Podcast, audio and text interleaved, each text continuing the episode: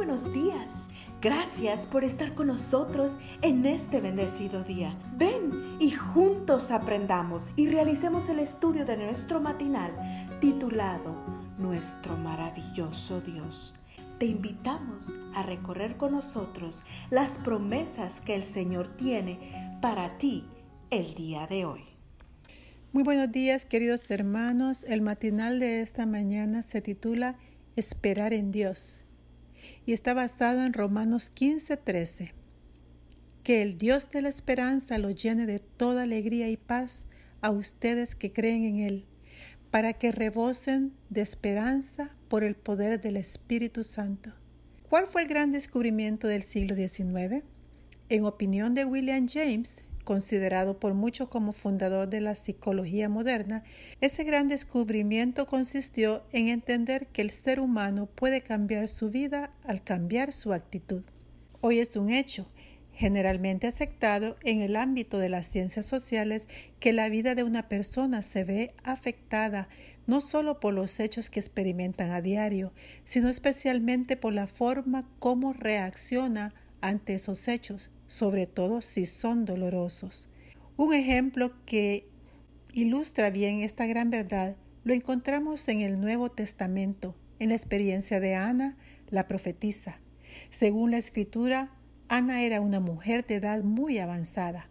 Había vivido con su marido siete años desde su virginidad y era viuda hacía ochenta y cuatro años.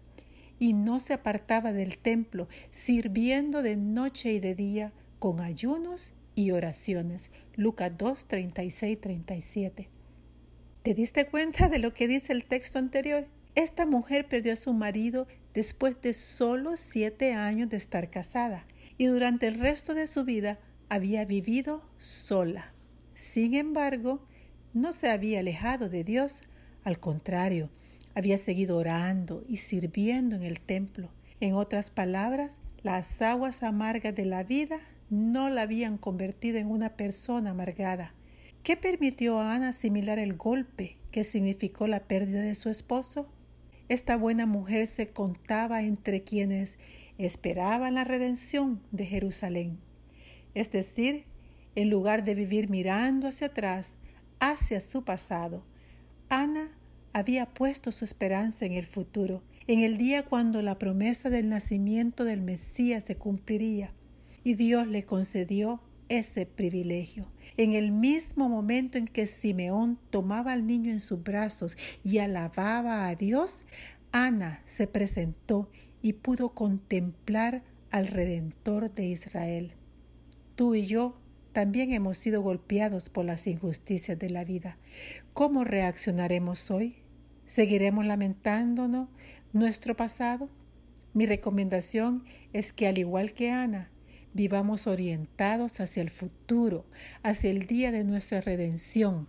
Mientras tanto, como dice nuestro texto para hoy, Oremos para que el Dios de la esperanza nos llene de toda alegría y paz y rebosemos de esperanza por el poder del Espíritu Santo.